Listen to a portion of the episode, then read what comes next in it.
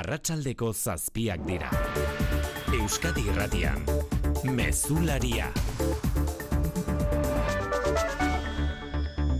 Arratxaldeon guztioi Josu Erkoreka segurtasun sailburuak denbora eskatu du Tolosan gazte bat larri zauritu zuen polizia operazioan gertatu zena argitzeko ikerketan bermeak errespetatu nahi dituztelako, baina denborak denbora gardentasunez aritu eta egia oso argitzeko konpromiso hartu du. Zentzu horretan galdera luzatu die atzo babesgabetasuna salatu duten erne esan eta sipe ertzaintzako sindikatuei. Horrela bada, ba, ondo legoke esatea. Ez dutela nahi barne ikerketarik zabaltzea, ez dutela nahi e, mediku forensearen e, ekarpena eskatzea, ez dakit hortik doan salaketa, edo ez dut ulertu ondo zer esan nahi duten. Amasei urteko bilabonako gazteak erietxean jarraitzen du, ustez pilotakada batek ondatutako begian ebakuntza egin zain.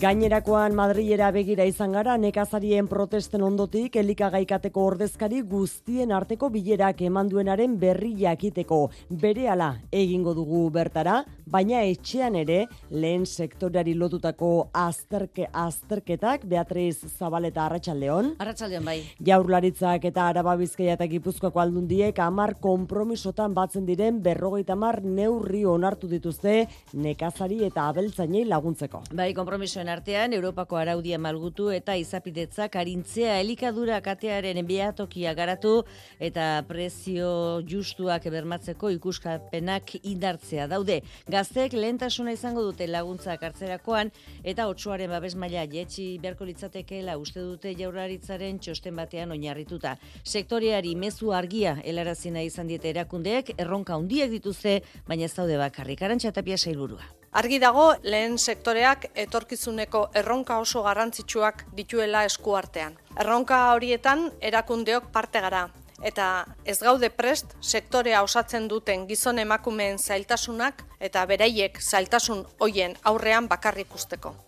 Bi urtetan ia bikoiztu eginda osakidetzaren harretagatik edo osasun arloagatik kezka erakusten duten herritarren kopurua jaurlaritzaren soziometroaren bigarren atalak jaso duenez. Lan merkatua da ela ere kezka iturri nagusiena eta etxe bizitza dator hirugarren tokian azken tokietan aipatzen dituzte herritarrek ingurumena edota hizkuntzari lotutako arazoak. Euskal Autonomia Erkidegoko herritarrek konfidantza dute erakundeengan unibertsitatearen atzetik datoz jaurlaritza eta udalak alderdiko alderdi politikoengan eta erregetzan berriz, amar erritarrek, erritarretik big baino ez du konfidantza. Eta nortasunari lotuta lau urtean ia amar puntu igo da, Euskal Herritar bezain Espainiar sentitzen diren herritarren kopurua, euneko berrogeikoa da egun independentziaren kontra daudenak euneko hogeita emezortzi dira, eta alde berriz euneko hogeita iru. Eusko jaurlaritzak berreunda irurogeita amazazpi milioi euro inbertituko ditu galdakao, basurtu eta donostiako erietxe urteetan kanpoko kontsultetarako eraikin bana egingo dute inigo urkullu lehen dakariak iragarri duenez. Basurtun berrengela baino gehiago dituen eraikin egiteko lanak hilabete honetan bertan lizitatuko dituzte. Donostiakoak lareunda berrogita emeretzi gaixo hartatuko ditu eta berreunda berrogita mar konsulta gela eraikiko dira galdaka onazken bilan hauek apirilean lizitatuko dituzte. Irailean osasun gintzari lotuta egindako agindutako konpromisoak betetzen ari direla aztimarra azpimarratu du urkullu lehen dakariak. Irailan kompromiso zehatzak hartu dituen, kompromiso errealistak, demagogian erori gabe, baina hobekuntzarako etengabeko ambizioarekin. Bada, itxaron zerrendak murrizten ari gara, lehen arretarako irisgarritasuna hobetzen ari gara, osasun zerbitzu berri hau zabaldu dugu. Donostiako alde zaharreko ambulategiaren inaugurazio ekitaldian egin ditu adierazpen hauek lehendakariak astelenean hasiko dira bertan gaixoak hartatzen. Israel giza eskubide nazioarteko legedia urratzen ari delakoan Israelen aurkako neurriak hartu ote litezken aztertzeko eskatu diote elkarrekin Espainiak eta Irlandak Ursula von der Leyen Europako batzordeko presidenteari Jose Álvarez Espainiako atzerri ministroa da. Una carta en defensa de la humanidad, de la defensa y la vida de niños y niñas palestinos, de mujeres y hombres inocentes Espain, Pedro Sánchez Espainiako gobernu presidenteak eta Leo Baratkar Irlandako lehen ministroak gutun bidez gogorarazi diote Bonder Leyeni Europar Batasunaren eta Israelen arteko elkartze akordioaren funtsean dagoela giza eskubideen errespetua. 2000 garren urtetik dago indarrean, Brusela eta Israelen arteko elkartze akordiori gizanetako akordioek merkataritza harreman askeagoak eskaintzen dituzte zuzenbide estatuarekin lotutako erreformak egitearen truke. Eta kiroletan Jon Altuna Arratsaldeon. Arratsaldeon. Begira oraintxe bertan ze giro dute PSIeko estadio inguruetan Parisen, Realeko jarraitzaileen artean.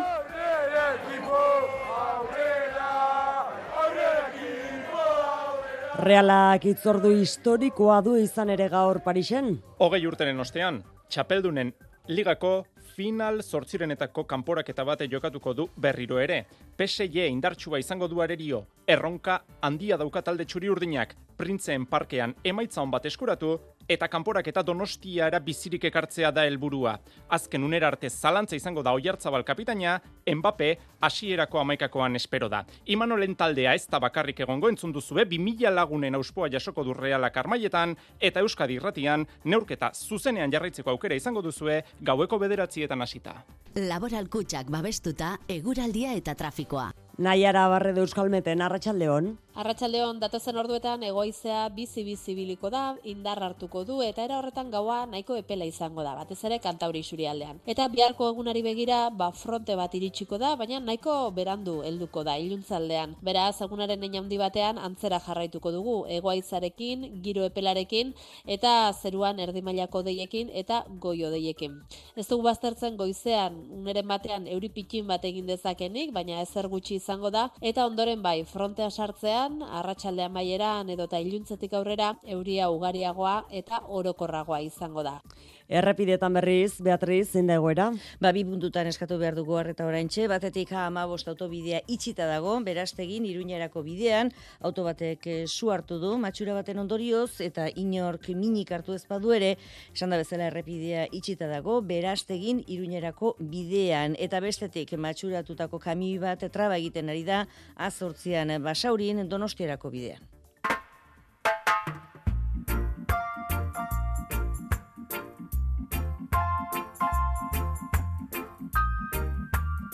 Musikari tartea egingo diogu gaur ere, baina zinema aretoetara begira gaurkoan. San Valentin egunez asko mendira zinemara joateko plana egiten duten bikoteak, eta horregaitik ba estreinaldiak gaurko egunera aurreratu dituzte. Aurtengoan musikarien inguruko film biografikoak gaiendu zaizkie, komedia romantikoei.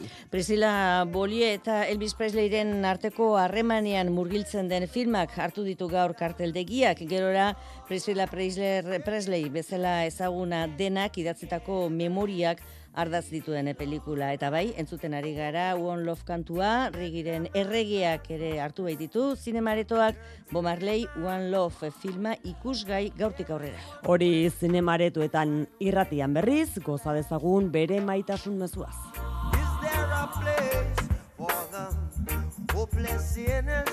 Who has hurt all mankind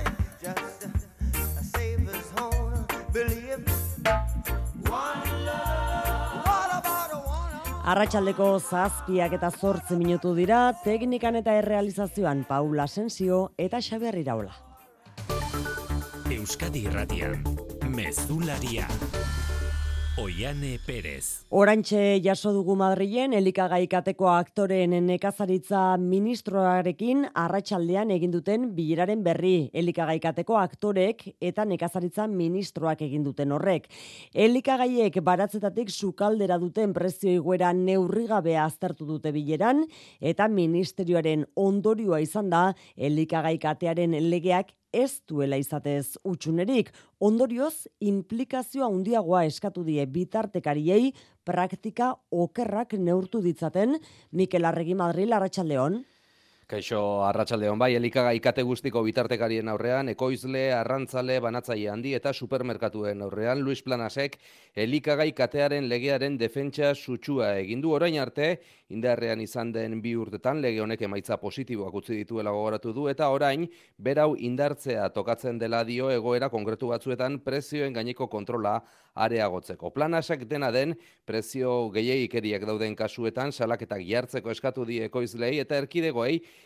ikerketa eta kontrol lanak areagotzeko gaur arratsaldeko bilerak batekin du nekazariek estatuko puntu desberdinetan martxan dituzten mobilizazioekin naiz eta aurrez deituta zegoen elikadura katearen behatokiak urtero bi bilera egiten dituelako. Gogoratu nekazariak kesu direla elikagaien prezioek gora egin arren diru gutxi jasotzen dutelako askotan gastuak ordaintzeko bakarrik balio diena nekazari elkarteak bihar itzuliko dira Espainiako nekazaritza ministeriora plana administroarekin beste bilera bat egitera ez dira bakarri joango gainera, nekazariak, eh, nekazariek euren traktoreak ministerioko atarira eramango dituzterako.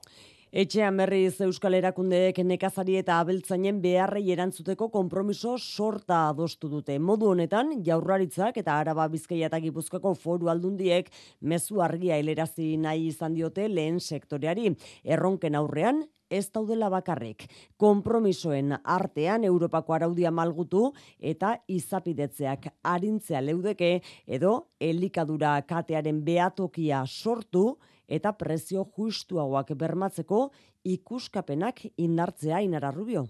Euskal erakundeek bateginda erabateko babesa eskaini diote lehen sektoreari etorkizuneko erronken aurrean erantzun bateratua emateko arantxatapia ekonomiaren garapenerako sailburuak esan duenez. Erronka horietan erakundeok parte gara.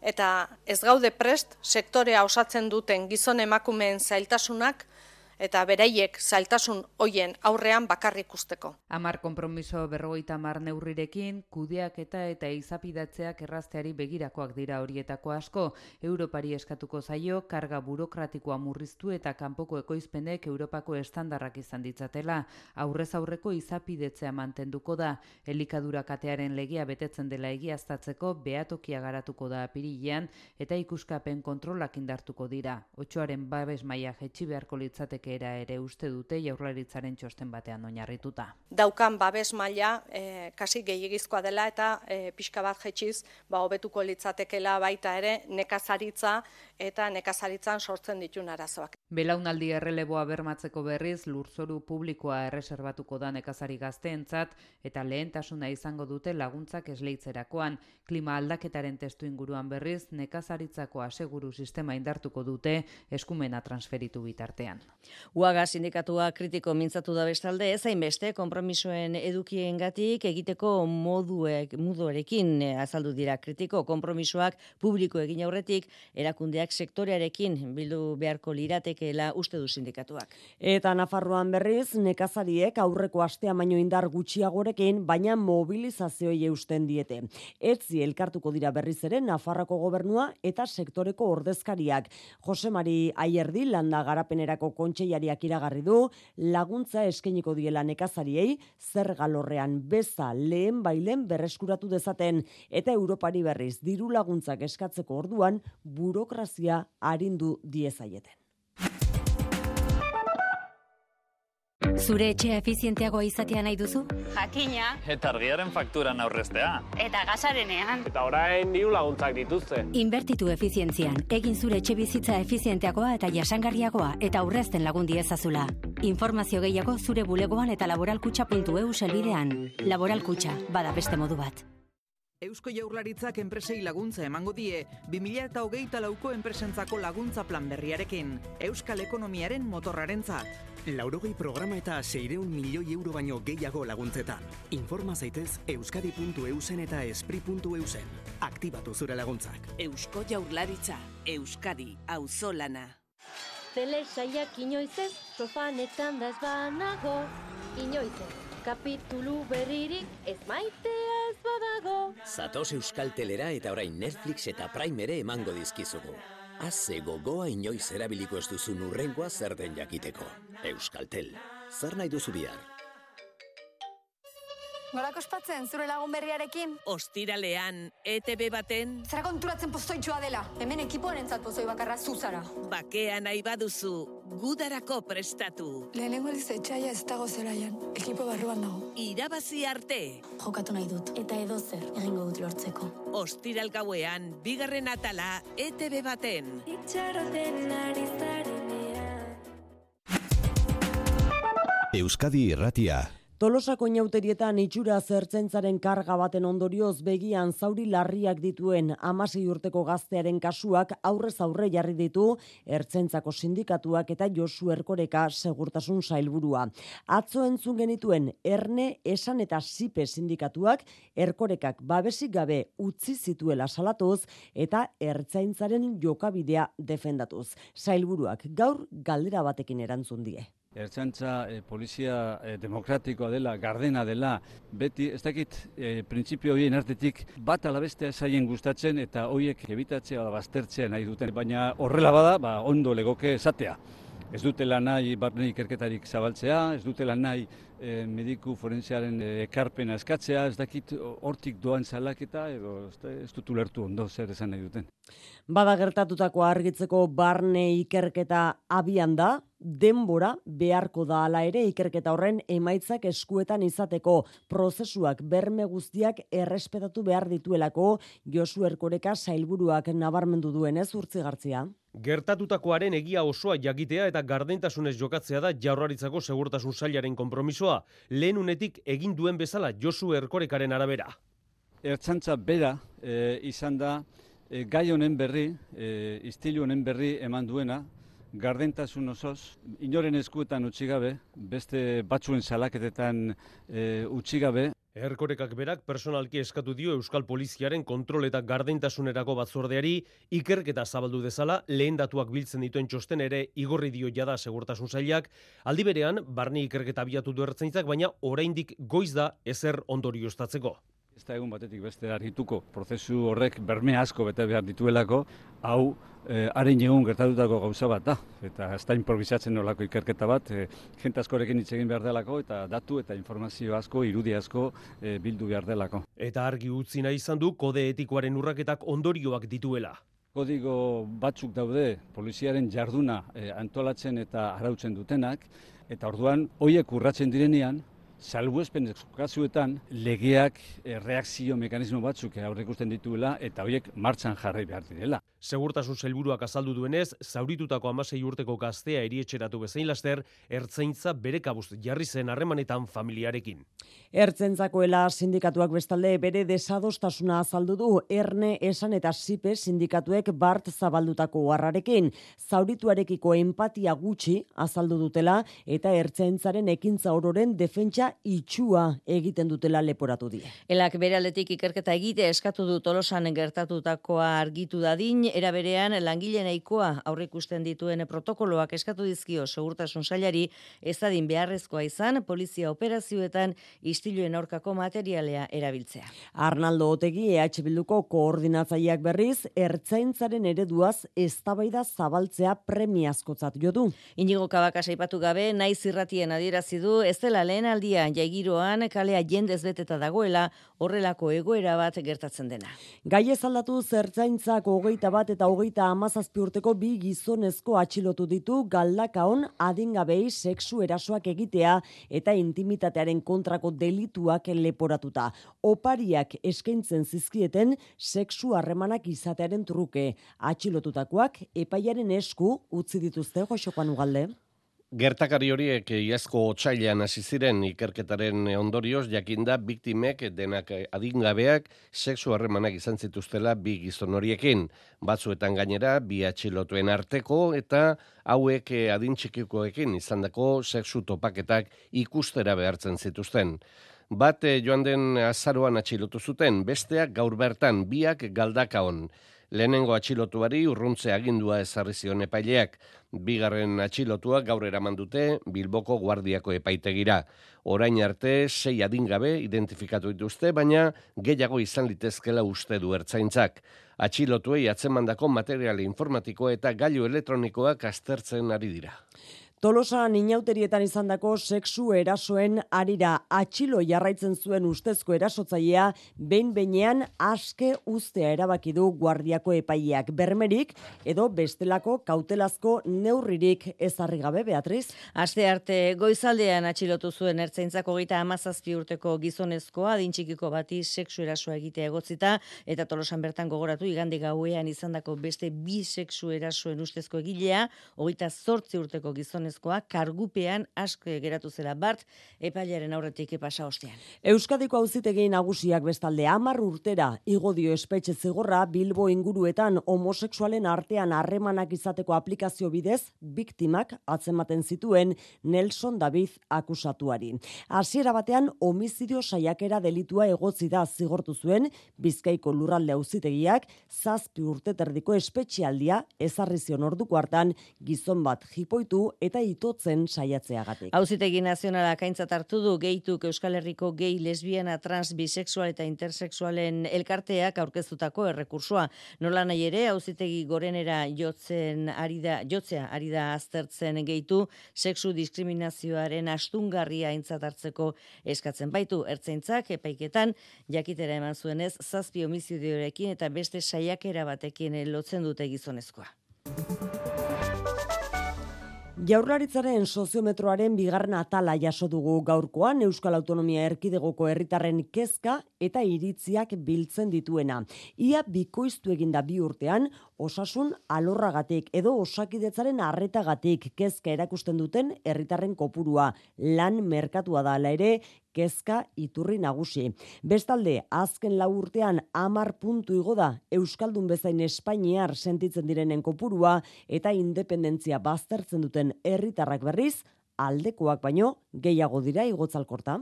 Lan merkatuari lotutako arazoak dira lehen kezka, baina bera doa kopurua, euneko berrogeita sortziak aipatzen du, aldiz, osasun gintzari lotutakoa bigarren kezka da, euneko hogeita amabostak nabarmentzen du, bi urtean ia bikoiztu den kopurua da gurean. Etxe bizitza dator irugarren lekuan eta zerrendan azken kezkai begira jarrita, euneko iruak soilik aipatzen ditu ingurumena eta hizkuntzari lotutako arazoak eta euneko batak turismoa. Bestalde, Euskal Autonomia Erkideoko herritarrek konfiantza dute erakundengan, unibertsitatearen ondoren, jaularitza eta udala sozialak baitatoz konfiantza mailan. Bestaldean alderdi politikoak eta erregetza herritarren euneko hogeiak soilik du konfiantza horietan. Alderdiak aipatuta lehendakari gai bat bera ere ez da iristen herritarren erdien ezagutzara. Miren gorrotxategi da ezagunena euneko berrogeita iruak ezagutzen du ondoren datoz ezagutzan Andueza, Pradales eta Otxandiano ordena horretan. Amaitzeko nortasunari lotutakoak, lau urtean ia amar puntu igo da, Euskal Herritar bezain Espainiar sentitzen den erkideoko biztan lehen kopurua amarretik lau dira gaur egun, eta horri lotuta, independentziaren aurka agertzen da, EAeko herritarren euneko hogeita emezortzi, Hogeita mairu, egoeraren arabera legoke alde edo kontra, eta euneko hogeita iru ageri da erabat independentista. Aurtengo urtarriaren amaiera eta otxaila hasiera bitarten egindako iru mila inkestaren emaitza da soziometroa. Donostiako alde zarreko osasun zentro berriak astelenean zabalduko ditu ateak lausula iruko eraikina da, familiako eta irizaintzako amazazpi kontsulta, pediatriko beste bi eta donostialdeko aurre eta gazten osasun mentaleko zerbitzua kokatuko dira bretxako arraindegia eraikin horretan. Aurrerako bengoetxea kalean dagoen etengabeko arretaguneak bertan eskeniko du zerbitzua. Eider, uzkudun arreta integratuaren zuzendaria donostialdeko esian. Astelenean irekiko dugu lehen mailako harretako osasun zentro berria. E, osasun zentro berria irikitzen da momentutikan, e, Sterlin eskalean daukagun osasun zentroa itxi egingo da. E, na, e, obekuntzak nabarmenak dira espazialdetikan, argitasuna, segurtasuna, bai gaixoentzat eta baita langileentzat ere. Osasun zentro berri bada e, zentzu guztietan.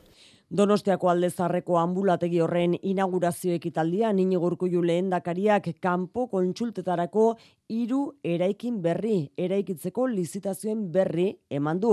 Galdakao basurtu eta Donostiako kanpo kontsultetarako eraikinak egiteko berrunda irurogeita amazazpi milioi euro inbertituko ditu jaurlaritzak xeetasunak hainua mendiburu. Basurtuko kanpo konsultetarako eraikinaren obra lizitatzeko lehiak eta hilabete honetan aterako da. Bederatzi soleiruko eraikina da, berreun gela baina gehiago ditu, mila autorentzat aparkalekua eta urte terdin altxatuko da. Donostiko eraikinak bo sola solairu izango ditu eta lareunda berrogeita emeretzi mila paziente hartatuko dira bertan. Galdakaokoa bi bloketan eraikiko da. Berreunda berrogeita mar konsulta gela inguru ditu. Donostia eta Galdakoko eraikuntzen proiektuak amaitzear, obrak apirilean lizitatzea espero da. Inigo urkullu lendakariak, irailean osasungintzan aurreikusitakoa betetzen ari dela dirazi du. Helburuak betetzen ari gara. Izan ere, irailean konpromiso zehatzak hartu genituen. Konpromiso errealistak, demagogian erori gabe, baina hobekuntzarako etengabeko ambizioarekin. Bada, itxaron zerrendak murrizten ari gara, lehen arretarako irisgarritasuna hobetzen ari gara, osasun zerbitzu berri hau zabaldu dugu. Hain justu, astelenean herritarraik estrenatuko duten Donostiako aldezarreko ambulategia.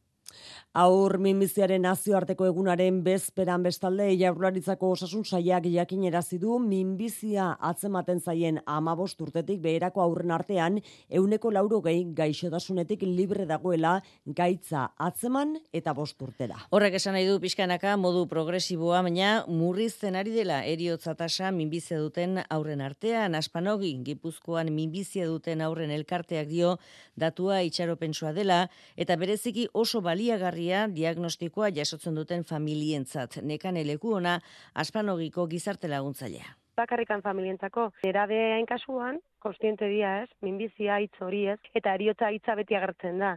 Eta horma jakitea ez, portzentaia hain altua dela, ba horrek ere ematen diez, sekulako animikoki laguntza da esan ez baditu. Gaiztasun harri bada, baino sendakuntza dago, Bihar aur minbizidunen mundu egunean tratamendua munduko aur guztietara iris dadila aldarrekatuko dute.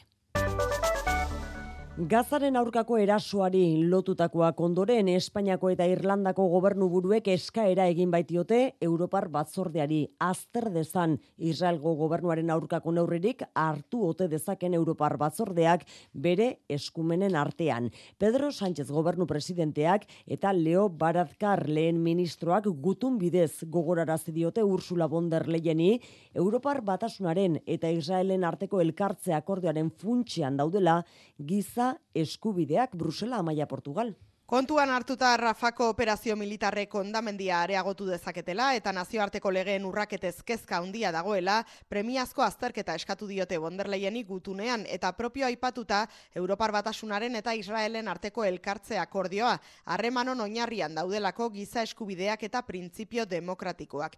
Israelen aldetik urraketarik atzeman ezkero, batzordeak estatukidei neurriak proposatzea nahi dute Sánchezek eta Baratkarrek. Jose Manuel Álvarez Espainiako gobernuko atzerri ministroa. Muy valiente. Una carta en defensa de la humanidad, de la humanidad que nos es común a todos. Europar batzordeak jaso dugutuna aztergai dute. 2000 garren urtetik dute Europar batasunak eta Israelek elkartzea akordioa, alako itunekin Bruselak merkataritza harreman askeagoak eskaintzen dizkie hirugarren herrialdeei zuzenbide estatuarekin lotutako erreformak egitearen truke. Hain zuzen Israelentzat Europar batasuna da bere merkataritza bazkide nagusia. Akordioak propio aipatzen du alde batek uste badu besteak utxe egin duela neurriak arditzakela.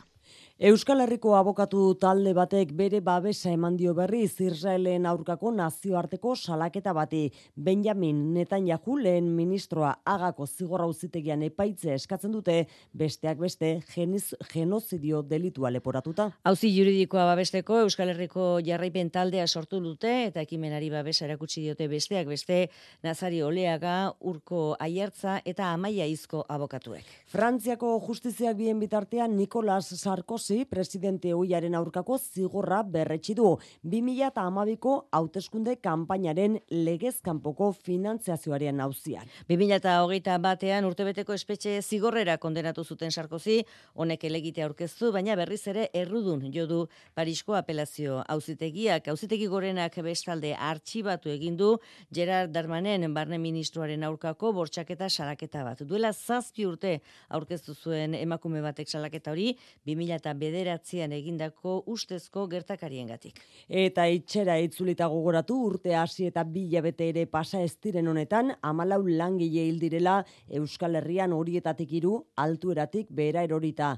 Azkena, atzo durangon, lab, ESK, Esteilas, N eta Iru sindikatuek gizakatea egin dute Eusko Jaurlaritzako Bilboko egoitzan hasi eta konfebasken atariraino lan istripuen atzean enpresarien utzikeria ez ezik erakunde publikoen konplizitatea ere badagoela salatzeko. Eta Nafarroko gobernuak irulegiko eskua interes kulturaleko ondasun izendatu du. Erabaki horren helburua brontzezko eskua behar bezala kontserbatzea izan da, izan ere, kultura departamentuak arriskuak ikusten ditu 2000 urtetik gora dituen pieza baliotsuaren inguruan aitor perez. Nafarroan interes kulturaleko ondasun izendapena jasotzen duen lehen ondasun igigarria da. 2008 bateko ekainean irulegi mendian topatutako pieza kristo aurreko lehenengo mendekoa da. Horrek duen balioaz gain, arriskoak ere dakartza Rebeka Esnaola kultura kontseilariaren hitzetan. La declaración se fundamenta en que hemos detectado riesgos derivados de la delicadeza del material. Materialaren fintasunaren ondorioz, arriskoak antzeman dituztela dio eta piezak kontserbaziorako baldintza zehatzak eta etengabekoak behar dituela eta neurri horiek luzaroan mantentzea ezinbestekoa izango dela.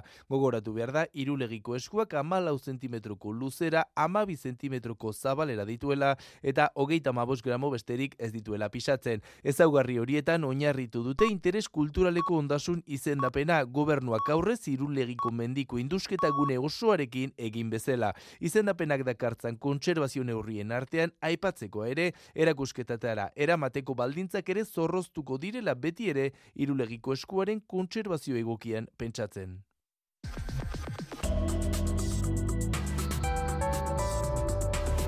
Euskadi Irratian eguraldia eta trafikoa. Errepidetan badagoarrik egiteko, Josekoan? Ba bai, e, ama bost autobidean autobate su hartu du, matxura baten ondorio, helduein parean, iruñerako noranzkoan, suiltzaileak lanean ari dira, arreta puntu horretan. Eguraldiaren iragarpen euskalmeten nahiara barredok. Datozen orduetan egoizea bizi bizi biliko da, indar hartuko du eta era horretan gaua nahiko epela izango da, batez ere kantauri aldean. Eta biharko egunari begira, ba fronte bat iritsiko da, baina nahiko berandu helduko da iluntzaldean. Beraz, egunaren handi batean antzera jarraituko dugu, egoaizarekin, giro epelarekin eta zeruan erdimailako deiekin eta goio deiekin. Ez dugu baztertzen goizean, uneren batean euripikin bat egin dezakenik, baina ezer gutxi izan izango da eta ondoren bai frontea sartzean arratsaldean baieran edo ta iluntzetik aurrera euria ugariagoa eta orokorragoa izango da. Mesularia gertukoak. Pasaia zaintza herrila badinekoei er udalerriak dituen zerbitzuak eskura jartzeko esperientzia pilotuak emaitza ezin hobeak utzi dituela adierazi dute berau bultzatu duten jaurlaritzak Gipuzkoako Foru Aldundiak eta Pasaiko udalak. Duela sei urte martxan jarri zen ekimenaren helburua 60 urtetik orako herritarrak gertutik ezagutu eta horiek dituzten beharrak modu pertsonalizatuan eskaintzea izan da esan bezala esperientzia arrakastatxua inoa mendiburu. Udalak laguntza eske jo duten irurogei urtetik gorako herritarren errealitatea ezagutzeko alegin egin du burokrazia zaratago. Maitane irurieta zabala pasaiako gizarte langilea. Ordun orain, irurogei urtetik gorako adineko pertsona bat etortzen danean gure gana, saiatzen geha ikusten pertsona horrek ze behar ezberdin ditun, eta pasaiako udalerriak berak beharroiei erantzuteko ze aukera ezberdin ditun. Hilero, pasaiako ambulategiekin elkartu dira, behar bereziren bat somatuz gero bakardade kasuak, laguntza behar eta eskatu nahi ez duten herritarrak, horien berri gizarte langilei emateko. Sei urtera, ekimenean parte hartu duten erabiltzaileen artean galdeketa egin dute. Emaitza, matxalen legarreta EHUko ikertzaileak. Ikusten duguna da, e, programak lortu duela, zerbitzuak gehiago erantzutea erabiltzaileen beharrei, erabiltzaileen beharrak zeintzutinen ere hobeto ezagutzen dituztelako. Orduan erabiltzaileak posik daude. Ondorio gehiago, adinekoak euren etxetan denbora gehiago bizi direnez, zahar egoitzetako zerrendetan jetxiera nabaritu dute. Eta laro gehi urtetik berakoen artean, telelaguntza gehiago eskatu da, autonomiari garrantzi handiago ematen diotenaren seinale. Bizkaian berriz elkartegi berria eraikiko dute lea artibai eskualdean. Zortzi mila eta bosteun metro kuadro hartuko ditu eta zortziko masei milioi euro inbertituko ditu Bizkaiko foru aldundiak. Pabilloiak erabilgarri bi mila eta hogeita, hogeita zeian egongo dira eskualdeko ekonomia jarduera sustatzeko helburuz. Marijo, deograziaz. Hori da beintzat gaur aurkeztutako proiektuaren asmoa, Aizpasterren eraikiko du Bizkaiko Foru Aldundiak elkartegi berria Le Artibai eskualdean talentu erakarri eta berrikuntza sustatzeko. Elisabete Etxanobe diputatu nagusia. Enpresa zentro barri honen helburua Le Artibain garapen ekonomikoa, berrikuntza eta enplegua sortzeko katalizatzaile bihurtzea. Talentua erakartzeko ekosistema bat eta berrikuntza polo bat izango dauz funtsesko sektoretan. Zazpi mila eta bostu metro kuadro hartuko bituzte pabilloi industrial berriek, gainerakoak bulegoek, leku aldatzeak ere albidetu nahi ditu diputazioak. Lekeition eta gizaburuagan bizitzeko irizoru edo landa ere muetan dauden tailer, biltegi eta industriak kokapen egokian egon daitezen. Izpasterren basoko etxe industrigunearen ondoan egingo dalkartegia eta lekeitiotik gertu dagoela baliatuta ontzien konponketarako leku egokia ere izan daitekeela iritzi diote. Elkartegiaren proiektuak gaur aurkeztu dute Izpasterren eta lehenengo pabilloiak 2026an erabiltzeko moduan egotea espero dute. Gazteizko Tubisa autobus zerbitzu publikoko langileak egiten ari diren greba mugagabeari lotuta bestalde bihar duten bilera udalak eta langile batzordeak zenbait puntutan jarrerak hurbiltzea lortu badute ere, besteak beste fitxak eta sistemari lotutako eskaeran ikuspuntu kontrajarriak dituzte. Malgutasunez jokatuzkero akordiotarako aukerak ikusten ditu Iñaki Gurtu bai Tubisako presidenteak zurragoa da berriz lan batzordearen izenean zuzenean, ekaitzo janguren azken egun hauetan ez dela inolako hartu hemenek izan, eta udalak gaia seriotasunez hartzea eskatu duen zunditzagun urren ez urren guk gure alegin egingo dugu akordio bat lortzeko. Guk proposamen bat aurkeztuko dugu, haien agostasuna lortzeko asmoz, baina guk beharko dugu sindikatuen partetik ere nolabaiteko malgutasuna akordio hori izteko. Ikusiko dugu zer kartzen duen, nahi dugu gure lan baldintzako betzea bai, baina batez ere zerbitzu publiko betzea. Eta bide horretan, udalak akordioan nahi baldin badu, jar dezala benetako proposamen bat nahi gainean. Kultura leioa.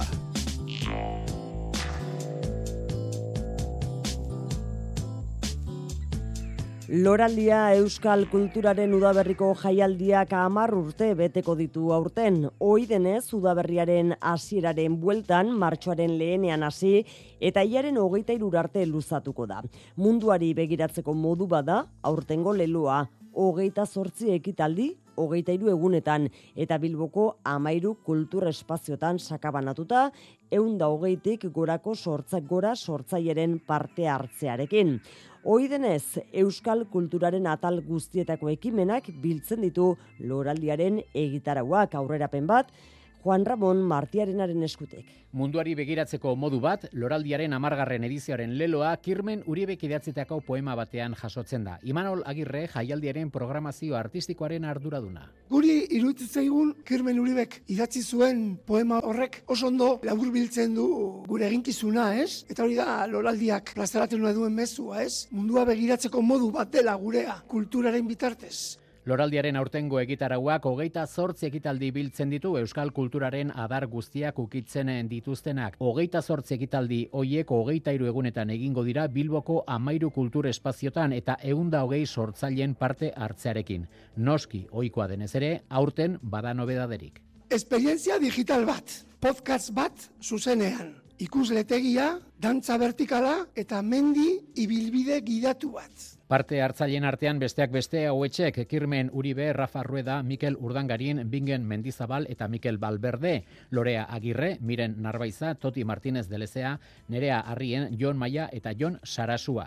Gainera, Loraldia Festivala sortzaile gazteen etzako espazio ere bada eta horregatik Loraldia terminalean zeinbait artista emergente aurkituko dira besteak beste Araitz Katarain, Bizaro Bilbao, Inigo Salvador, Janire Arrizabalaga, Amaiur Luluaga eta Einaut Zubizarra eta Jaialdiaren egitara osoa loraldia.eus webgunean konsulta daiteke. Loraldiaren amargarren edizioa martxoaren batetik hogeita irurarte.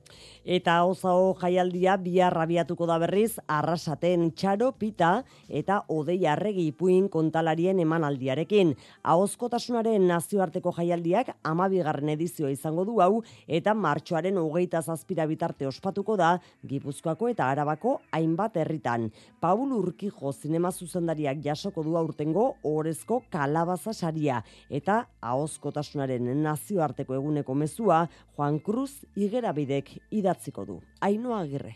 Hogeita mar gombidatuk parte hartuko dute hon jaialdiaren amabigarren edizioan. Aste honetan, Txaro Pita Galiziarra eta Odei Arregi Euskal Ipuin kontalaria hariko dira, arrasaten, hernanin, elduaienen, seguran eta oza eta barrundian, eta asteburuan ordiziko delikatuz gunean ospatuko da, ipuin narrazio lehiaketa. Urrengo asteburuan berriz, otxaiaren hogeita lauan eta goita bostean, Aldo Mendez kubatarrak ikastora emango du tolosako amarotz auzoetxean. Mai gorostiaga, hau zaon jaialdiaren koordinatzailea ba, Aldo Mendez, e, ipuin kontalari kubatarra, ez dakit existitzen bada kontalaritzaren drintima, ba, ba, ba, bere izango da, baita Karolina Rueda edo etortzen diren bestan. Martxoaren hogeian berriz, Juan Cruz Igerabidek ahozkotasunaren nazioarteko egunerako idatzitako mezua irakurriko du arrasateko kulturaten irakurriko du edo horren arira e, arituko da eta baita ere etorriko dira Quebecetik Berseuditens e, rekopilatzen ari da zehazka kantak, ja, badituzte laro gaita piko izkuntza ezberdinetan jasota, jartzen dituzte kulunkari batzuk, e, kulunkari horiek altaboz txiki batzuk dauzkateatzen, eta orduan esertzen zara, eta kulunkaten bitartean zehazka kantak entzuten dituzu. Hori martxoaren hogeian izango da, eta hogeita iruan, Tolosan, Euskal Kontalarien zortzigarren topaketa egingo da, eta urrezko kalabazen sari banaketa. Horezko saria, Paul Urkijo zinemagileari emango diote.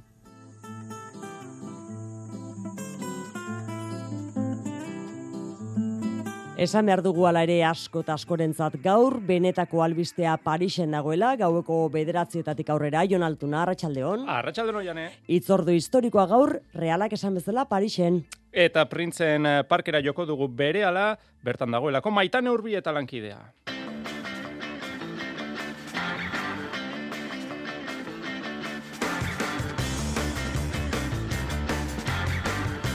Itzordu historikoa da bai, hogei urteren ostean, txapeldunen ligako final zortzirenetako kanporaketa bat jokatuko duelako realak berriro ere.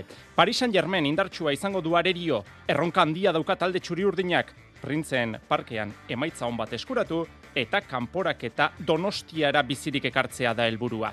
Azken unera arte zalantza izango da oiartzabal kapitaina, Mbappe hasierako amaikakoan espero da, Imanolen taldea ez da bakarrik egongo, 2000 lagunen auspoa jasoko du realak armaietan. Inigo Perez da Raio Baiekanoko entrenatzaile berria, gaztea da, hogeita amasei urte dauzka iruindarrak, eta Andoni Iraolaren talde teknikoko kide izan zen Perez. Franciscoren tokia hartuko du. Honen bestez, lehen mailako entrenatzaileen laurdena, Euskal Herritarra izango da, bost entrenatzaile Euskaldun denera. Zesta puntan Euskolabel Winter Series e, txapelketako finala igandean jokatuko da Gernikan, gaurko material aukeraketan, goikoetxeak eta lekerikak pilota biziagoak auka hautatu dituzte erkiagak eta ibarluzeak baino. Iñaki osa goikoetxea, kiroli bilbideko azken partidaren atarian da. Binakako pilota txapelketan zabaletak ez du argitu, labriten jokatzerik izango ote duen. Larun batean jakingo dugu, jakarekin eta mari eskurrenarekin batera, ze beste bikote selkatuko ote den zuzenean final aurrekoetara. Peio etxeberria eta zabaleta, ala, artola eta imaz.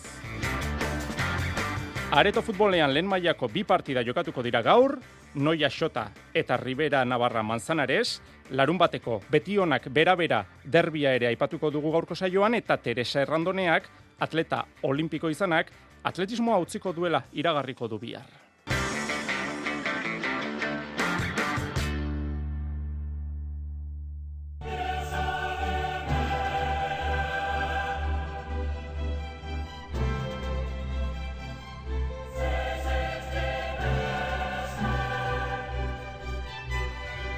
Entzule laguno garratxalde eta ongi etorri mezulariko kirolaren tarte honetara.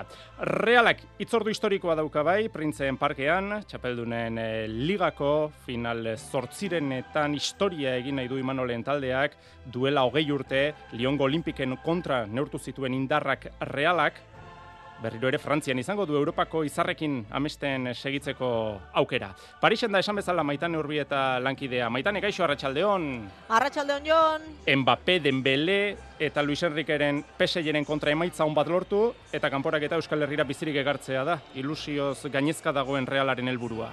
Bai, hori da realak ez du nahi, eh? Parixerako hau Europako azken bideia izaterik, kanporak eta gainditzea da xedea, eta zentzu horretan, bai ilusioa da nagusi talde txuri urdinean, hori bai, reala jakitun da parean, ez daukala, eh? Edonor, txapelketa hau irabazteko helburuarekin sortutako taldea da PSG, merkatuan mila milioi euroko balioa duen eh, plantilla izango du aurrez aurre gaur talde txurri urtinak eta ziurrenera, ba egun munduko jokalari onena dena ere bai, Kilian Mbappe ia ikutzen duen oro gol bihurtzen du Frantziarrak pentsa denboraldi honetan jokatu dituen hogeita bederatzi partidetan hogeita amar gol egin ditu eta ondorio zatzeko sendotasuna eta talde lana inoiz baino garrantzitsuagoa izango da. Realean multzen fasean parte hartu duten hogeita amabi taldeetatik reala izan da eh, gol gutxien jaso dituena horrek ekarri dio Pariseraino eta sendotasun horri eustea ezinbestekoa izango da printzen parketik bizirik ateratzeko. Are gehiago jon, kontuan hartuta, realak ate aurrean duen gabezia edo lehortea, gogoratu laune urketa dara matzala realak golik egin ezin da, baea lehorte horri gaur amaiera gaur bertan jartzen jartzen dion. Oi hartzabalen zalantza, etzaigu azken unera arte argituko, ez da maitan, eh? Ez, datozen minutuetan, eh? argituko da zalantza hori, aipatzen genuen, eh, gol falta horri aurre egiteko, ba, pieza garrantzitsua da oi hartzabal, bera da, taldeko pitxitxia amabi gol egin ditu orain arte, eta zentzu horretan, ba, ez dauka momentuz eh, parekorik, baina golagatik bakarrik ez, eh, kapitaina oro da garrantzitsua talde honetan, taldeko liderra da, taldearen bihotza eta harima, eta horregatik dago Parixen berak egon nahi izan du hemen, eta baita imanolek ere, Montilibin ezker belaunean kolpea jaso Ordutik amaik egun pasa dira, ordutik bine urketa galdu ditu eta apenas osatu ditu bilan saio taldekidekin edo nola ere Imanolek atzo ez zuen gaurkorako baztertu are gehiago euneko eunean ez egon arren, baina sentsazioak minimoki onak baldin badira Mikel eta beste amar zelairatuko zituela adierazi zuen. Eta orduan ba, ikusiko dugu, ze badakizu, Imanolek askotan prentsa aretoan bai. kontrarioa despistatzeko gezurra ere esaten digu, berak onartzen du, eta orduan ba, zalantza daukagu, benetan zein den Mikel Oiartzabalen e, egoera, atzo berotzen ikusi genuen, entrenatzen ikusi genuen ordula ordenez, belauna erabat babestuta zeukan, ikusiko dugu, sortziak aurretik, ea Mikel Oiartzabal, hasieratik jokatzeko dagoen ala ez. Zu dagoeneko maitane printzen parkean bai. zaude, entzuten dugu hor megafonia atzean. E, reala ez da bakarrik egongo, 2000 zale pasatxoren babesa izango du armaietan? Bai, eta denak barruan espaldin badaude, ba, ba gehienak bai, eh? eta une batean, ba, realzale horiei bakarrik entzuten zitzaien hemen, hori bai, gero hasi dira, peseieko zaleak eta etortzen, eta orduan realekoak animatzen hasten zirenean, beste guztiak txistuka hasten ziren. Berrogeita sortzi mila lagun baino gehiago kabitzen dira printzen parkean, eta zuk esan duzue, bi mila inguru izango dira realzaleak atzo eta gaur artean, jaso dituzte, Parisen bertan hemen egoteko sarrerak, sarrerak izendunak dira, modu horretara realak kontrolatu nahi izan baitu ba, neurketa ikustera etorri diren zaleak nortzuk diren. Gaur Paris triste esnatu da, goizean ze, e, zehar xirimiri pikin bat ere izan da, eta eguraldiak ez du, ez du altxa, argiaren eta maitasunaren iria, iri gris modura esnatu da, real zalen bufandak eta, eta banderek jarri dute kolorea Parisko kaleetan, eta orain gutxi jakin izan dugu, Bart gauean, John Peseieko amabi zale mhm. atxilotu zituela poliziak, bantzar realeko zalei eros, eraso egitera zijoa zenean. Hemengo Frantziako agentzia bateke zabaldutako informazioa da, iturri polizialak eh, aipatzen ditu esandakoa azken orduetan, peseieko amabizale atxilotu dituzte. Hortxe, azken eh, ordukoa. Ba, saio amaitu aurretik amaikakoaren berri baldin badukazu maitane, eskatu lasaiitza eta eta emango dizugu amaikako hori jakinarazteko aukera. Gero arte maitane? Gero arte. Entzun ditzagun protagonista kasteko, Imanol Alguazil, entrenatzailea. Beraiek dudi gabe, ba, nere, nere ustez, a, favoritua dia, baina, bueno, e, baitare multzoan, Benfica eta Inter genezkagun aurrian, da, bueno, gu pasaginean lehen da biziko bezala, así que, bueno, zer gaitik anez, sorpresa de beste sorpresatxo bat eman, eta abitak hemen ondo lehiatu, eta zerbait ona atera, ba, biziri joateko donostira, eta saletua, ba, bueno, beste egun bat disfrutatzeko. Peseieko entrenatzailea, Luis Enrique. Uno de los mejores equipos, sin ninguna duda, de la competición, por eso se clasificó como primero. El nivel lo tienen y eso es una evidencia. Euskadi Ratian saio berezia izango duzue, bederatziak baino lentxeago hasita, maitanek egingo du kontaketa, iritzi ematen, nerea zuzberro, gari uranga eta joanan larrainaga, hariko dira, larrak hitz gako bat aipatu du sendotasuna.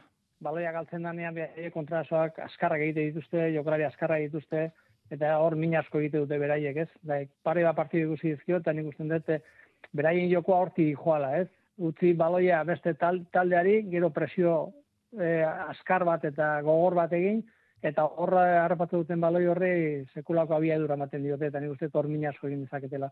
Eta realak defensako lana ona egiten ari da, naiz eta gol gutxi egiten ari da, nik uste defensako lana zoragarria dela, eta nik uste hortikan jungo dela partidua. Ez hor ondo balima daude, e, bizik etortzea donostira garrantzitsua da. Gaur.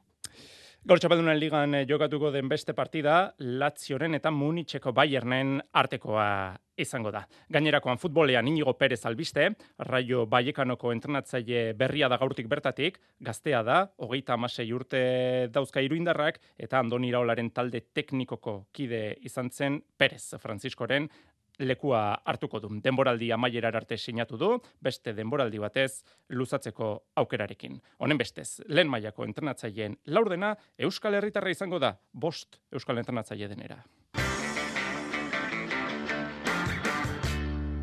Arratxaldeko zazpiak eta berrogeita bederatzi minutu zesta puntan, igande guerdian jokatuko da Winter Series txapelketako finala, goikoetxea eta lekerika, erkiaga eta ibarluzearen kontra hariko dira. Gaur egin dute material aukerak eta gernikan arritxu iribar.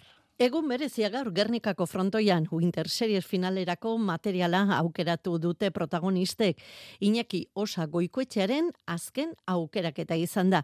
Ikusmina bazen eta oidenez saskirik gabe lau finalistek igande guerdiko partidu ondirako pilotak aukeratu dituzte.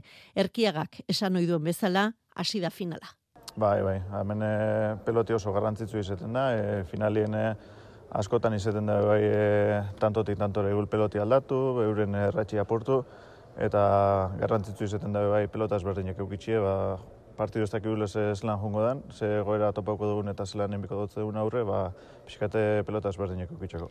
Erkiaga veteranoa Ibarluzea gaztea, garbi dago gaztearen bila joango direla goiko etxe eta lekerika, unai lekerika. Bai, bueno, eta behin eh, bakiko gurrien eh, nordeko erkia dekogu, eta erkia gero eta pelota gitzo ikutzen ma zen, ba, aukera gizok ikus e, finale altzeko, eta nik uste dut hori bigula, lehen eta bine erkiaga ebiteu, eta gero ba, gure pelotiaz, ba, tanto ekeine horrezkumiaz, da bai errebotetik. Baina gaztea, pres dago, Jon Ibar Luzea. Bueno, ni pentsetot, eh, oin arte jokatu egun partio danetan, kontrarizuen taktiki beti zen dela bardina. Haritzik endu, eta neuri kargau eh, joko hori, orduan ba, bueno, ja, oitxuna pixkate horrabe, osak, hoxe, ia ondo agunten ondoten, uzgitxiain eta eta neupe ba, e, peloti altzau eta dominetan duten. Egun oso berezia batez ere goikoetxearen zati izango da. Agurrek izan dira, baina hau azkena da. A ber, bueltak ez dixot ematen, nik partidua nahi de disfrutatu, jokatu, ez nahi pentsatzen azken partidua, nahi detena da jokatu, eta gero behin bukatutakoan, ba, orduan bai esan eta jazta. Hau da, inbernu nibilbide guztia, nik uste pixo hondi baken duketela gainetikan, eta disfrutatuko ez beste erabatea.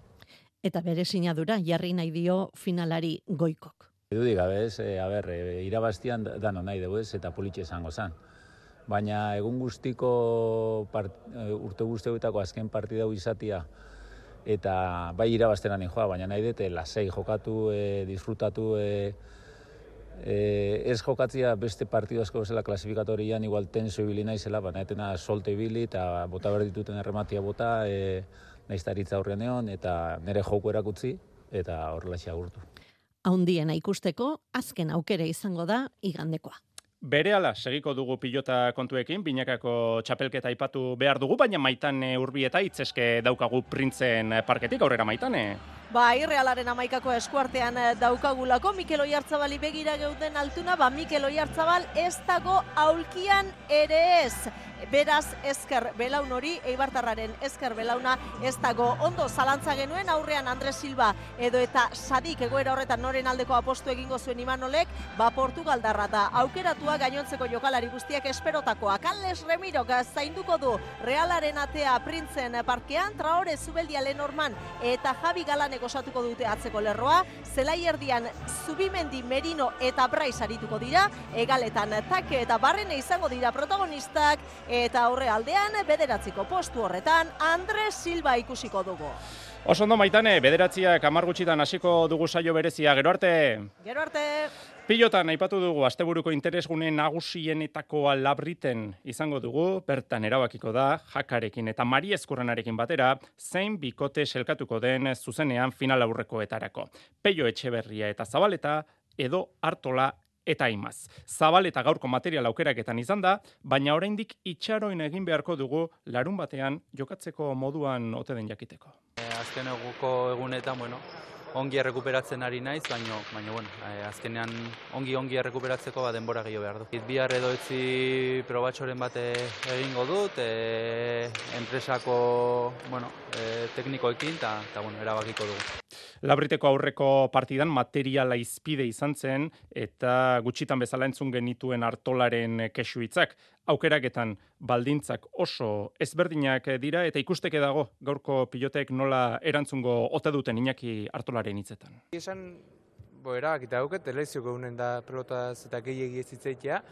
Diferenta izatealako, nik uste temperatura tare aldatu itxeala, elezio geunen maskotan frontoia hotza, geoke ala eotegea, eta eskotan hartzea sorpresa ez da, bai aldea eta bai bestea, ba, partiduko eunen azkenen ikusi behar du pelota ondo nolakoa dan, baina bai, en, esperoet bentsar lengua aztekok bezalako ez. Gaurko beste aukerak eta altxasuko burunda pilotalekuan egin dute, ostiraleko partida honetan ez dago ezertxo ere jokoan, jaka eta mari ezkurrena dagoeneko final aurrekoetan daude, ezkurdiak eta tolosak ez dute aukerarik. Bos minutu, arratsaldeko zortziak puntu-puntuan izateko eskubaloia mintzagai, horrezko mailan Euskal Derbia jokatuko dute larun batean, beti honakek eta beraberak, Jonander de Laoz. Beti honakek eta beraberak paperak trukatuta ekingo diote aste honetako derbiari. Izan ere oso bestelako aldartean ailegatuko dira emezortzigarren jardunaldira. Atarrabikoak pozarren garaipen handia eskuratu baitzuten joan zen larun batean la kalzadaren kantxan hogeita bat eta hogeita bost. Emaitza horrek auspoa eman die jaitxierako taldetxotik ies egiteko ahalegina. Orain puntu bat dute salvazioaren muga ezartzen duen rokasa eta bide horretan aurrera begira baikorra da laida urbitarte jokalaria. Bueno, azte burontako partidua bera beran kontra bakigu ez dela errexe izango, baina negia da azken lin nahiko dinamika honen egiala entrenatzen. E, bi partidu irabazitago da segidan, da e, espero de bintzat puntu baldortzia, baina beti jongo gara bi puntun bila. Eta nahiz da borrokatu izan, en, posibilidadek badaudela uste dugu. Aldiz, beraberak kolpetxo hartu zuen igandean gaskan donostiarrek aukera bikaina galdu zuten sailkapenaren lidergoan kukatzeko. Hogeita zazpina berrindu zuten elxen aurka, baina modu izan zen bereziki petrala. Bisitariek bos segunduren faltan egin zuten berdintzeko gola, eta garaipenak ies egin zien etxekoei. Kontuak horrela, Imanol Albarezen taldeak ez du bere eskualdi erregularra lehen postuan amaitzea, baina nola nahi ere, ane erauskin jokalariak esan du taldeak ez duela amorerik emango. Bai, bai, beraberak ez da borrokatzeari utziko, e, guk ere taldi, talde oso potente bat daukagu, gure aukera, dauzkagun aukeretan sinistu behar dugu, da horrekin ba, aurrera egin. Gorengo mailako bi euskal taldeak larun batean lehiatuko dira, beti honak enkantxan, arratsaldeko seietan hasita. Txerrendularitzan, gauza bitxia gertatu da Andaluziako itzuliko lehen etapan. Bertan bera utzi behar izan dute Guardia Zibil faltagatik. Nekazarien protestak medio, ez dago nahikoa agente, lasterketa behar bezala egindadin eta ondorioz gutxienez lehenengo etapa bertan behera geratu da. Ikusteke dago zer gertatuko ote den gainerako etapekin. Omango turra amaitu da, bosgarren etapa eta selkapen nagusia biak, Adam Jaitzek irabazi ditu. Hirt, bigarren, eta Fisher Black irugarren izan dira itzulian. Lehenengo Euskalduna, Unai Iribar, Kern Farmakoa, hogeita zortzigarren postuan. Eta algarbeko itzulia gaur hasi da, lehenengo etapa, Gerben Zisen, Intermarxekoak irabazi du esprinean, lehenengo Euskalduna elmugan, Gorka Sorrarain, Kajaruralekoa, berrogeita laugarren postuan.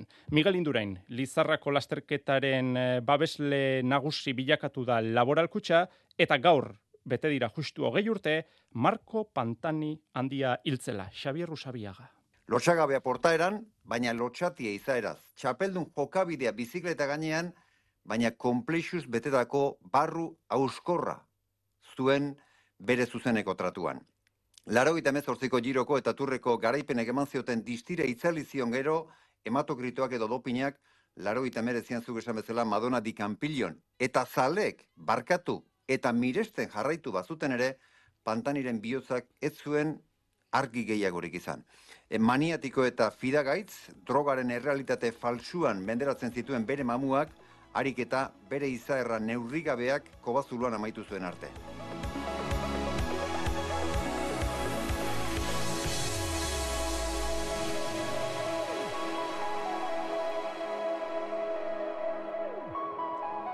Areto futbolean bi partida dauzkate Euskal Taldeek lehenengo mailan, biak oraintxe zortzietan hasiko dira, Ribera Navarrak etxean tuteran jokatuko du, Manzanaresen kontra, eta xotak noiari egingo dio bisita. Osasuna magna zortzigarren postuan dago selkapenean, tudela berriz, amalaugarren. Atletismoan Teresa errandoneak bihar jakinaraziko du. Atletismoa utziko duela irurogei eta eun metro esietako espezialista, Espainiako txapeldun izana kategoria guztietan, eta nazioartean joko olimpikoetan zein munduko txapelketetan aritua da irundarra. Tamalez, hogeita bederatzi urterekin, gordeko ditu hiltzeak ganbaran lesioek erasan da. Onaino mezulariko kirol tartea, gaueko bederatzietan badakizue, PSG, reala, txapeldunen ligan, hemen, Euskadi Ratian.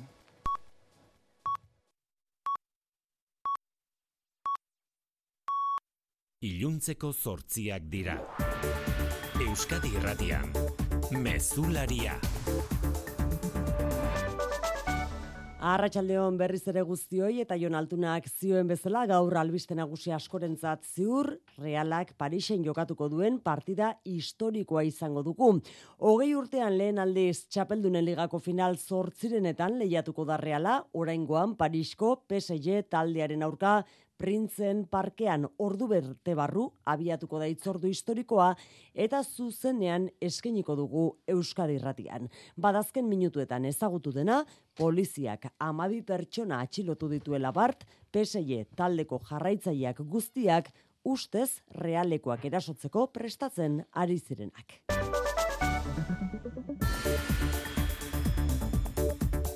Gainerakoan Josu Erkoreka segurtasun sailburuak denbora eskatu du Tolosan gazte bat begian larri zauritu zuen polizia operazioan gertatu zen argitzeko ikerketan zehar bermeak errespetatu nahi dituztela esanaz. Denborak denbora ala ere gardentasunez aritu eta egia oso argitzeko konpromiso hartu du. Zentzu horretan galdera luzatu die atzo babesgabetasuna salatu duten erne esan eta sipe ertzentzako sindikatuei. Horrela bada, ba, ondo legoke esatea. Ez dutela nahi barne ikerketarik zabaltzea, ez dutela nahi e, mediku forensearen e, ekarpena eskatzea, ez dakit hortik doan zalaketa, edo ez dut ulertu ondo zer esan nahi duten. Amasei urteko bilabonako gazteak erietxean jarraitzen du, ustez pilotakada bateko ondatutako begian ebakuntza egin zain. Lehen sektoreari begira bestalde Beatriz Zabaleta Arratsaldeon. Arratsaldeon bai. Jaurlaritzak eta Araba Bizkaia eta Gipuzkoako aldundiek 10 konpromisotan batzen diren 50 neurri onartu dituzte nekazari eta abeltzainak laguntzeko. Konpromisoen artean Europako araudia malgutu eta izapidetzeak arintzea elikadura katearen beatokia garatu eta prezio justuak bermatzeko ikuskapenak indartzea daude. Gazteek lehentasuna izango dute laguntzak eh, hartzerakoan eta otsoaren babes maila jeitsi beharko litzatekeela ere uste dute jaurlaritzaren txosten batean oinarrituta. Sektoreari mezu argia helarazi nahi izan diete erakundeek, erronka handia dituzte, baina ez daude bakarrik arantxatapia helburua. Argi dago lehen sektoreak etorkizuneko erronka oso garrantzitsuak dituela eskuartean. Erronka horietan erakundeok parte gara, eta ez gaude prest sektorea osatzen duten gizon emakumeen zailtasunak eta beraiek zailtasun hoien aurrean bakarrik usteko. Bi urtetan ia bikoiztu eginda osakidertzaren arretagatik edo osasun arloagatik kezka erakusten duten herritarren kopurua jaurlaritzaren soziometroaren bigarren atalak jaso duenez. Lan merkatua da hala ere kezkaiturri nagusien oraindik ere eta etxe bizitza dator hirugarren tokian. Azken tokietan aipatzen dituzte herritarrek ingurumena edota hizkuntzari lotutako arazoak. Euskal Autonomia Erkidegoko herritarrek konfidantza dute erakundeengan oroar, unibertsitatearen atzetik datoz jaurlaritza eta udalak, alderdi politikoengan eta erregetzan ordea ez, amar herritarretik big baino ez du konfidantza. Eta nortasunari lotuta lau urtean ia amar puntu igo da Euskal Herritar bezain Espainiar sentitzen diren herritarren kopurua euneko berrogi da egun. Independentziaren kontra daudenak euneko hogeita emezortzi dira eta alde daudenak berriz euneko hogeita iru. Eusko jaurlaritzak berreunda irurogeita amazazpi milioi euro inbertituko ditu galdakao, basurtu eta donostiako erietxeetan. Kanpoko kontsultetarako eraikin bana egingo dute inigo urkuiu lehen dakariak iragarri duenez. Basurtu berreungela baino gehiago dituen eraikina egiteko lanak hilabete honetan bertan lizitatuko dituzte, donostiakoak lareunda berrogeita emeretzi mila gaixo hartutuko ditu eta berreunda berrogeita mar konsulta geila irekiko dira berriz galdakaon azken bilan hauek apirilean lizitatuko dituzte. Irailean osasungintzari lotuta agindutako konpromisoak betetzen ari direla, direla azpimarratu du urkullu lehen dakariak. Irailean konpromiso zehatzak hartu genituen, konpromiso errealistak, demagogian erori gabe, baina hobekuntzarako etengabeko ambizioarekin. Bada, itxaron zerrendak murrizten ari gara, lehen arretarako irisgarritasuna hobetzen ari gara, osasun zerbitzu berri hau zabaldu dugu, Donostiako alde zaharreko ambulategiaren inaugurazio ekitaldian egin ditu adierazpen hauek lehendakariak astelenean hasiko dira bertan gaixoak hartatzen. Eta Israel giza eskubide nazioarteko legedia urratzen ari delakoan Israelen aurkako neurriak hartu ote litezken aztertzeko eskatu diote elkarrekin Espainiak eta Irlandak Ursula von der Leyen Europako batzordeko presidenteari. Jose Manuel Álvarez Espainiako atzerri ministroa da. Una carta en defensa de la humanidad, de la defensa y la vida de niños y niñas palestinos, de mujeres y hombres inocentes Pedro Sánchez Espainiako gobernu presidenteak eta Leo Barazkar Irlandako lehen ministroak gutun bidez gogorarazi diote Bonderleyeni Europar Batasunaren eta Israelen arteko elkartze akordioaren funtsean dagoela giza eskubideen errespetua. 2000 garren urtetik dago indarrean Brusela eta Israelen arteko elkartze akordio hau, gizanotako akordioek merkataritza harreman askeagoak eskaintzen dituzte, zuzenbide estatuarekin lotutako erreformak egitearen truke. Eta errepidetan Beatriz, Arazori bai? Bai, izan ama bostean e, konpondu de, direla, su hartu duen e, auto batek eragindako arazo eta mm, zailtasun guztiak, e, sua itzali dute suhiltzaileek eta errepidea bat zabalik dagoela esan berri digu e, segurtasun sailak eta azortzian hori bai kontu zoraindik ere basaurin donostiarako bidean, matxura izan duen kami bat traba egiten ari data. Eguraldiari dagokionez haizeak gogor joko du datozen orduetan eta euritantaren bat ere eror daiteke goizaldean. Datozen orduetan egoizea bizi bizi biliko da, indar hartuko du eta era horretan gaua nahiko epela izango da, batez ere kantauri aldean. Eta biharko egunari begira, ba fronte bat iritsiko da, baina nahiko berandu helduko da iluntzaldean. Beraz, egunaren handi batean antzera jarraituko dugu, egoaizarekin, giro epelarekin eta zeruan erdimailako deiekin eta goio deiekin. Ez dugu baztertzen goizean, uneren batean euripitin bat egin dezakenik, baina ezer gutxi izango da, eta ondoren bai, frontea sartzean, arratsa arratsaldean baieran edo ta iluntzetik aurrera euria ugariagoa eta orokorragoa izango da. Arratsaldeko 8 eta 7 minutu besterik ez guraldetik austerre egunekoak ere amaituta bihar izango gara bueltan bihar arte ondo izan.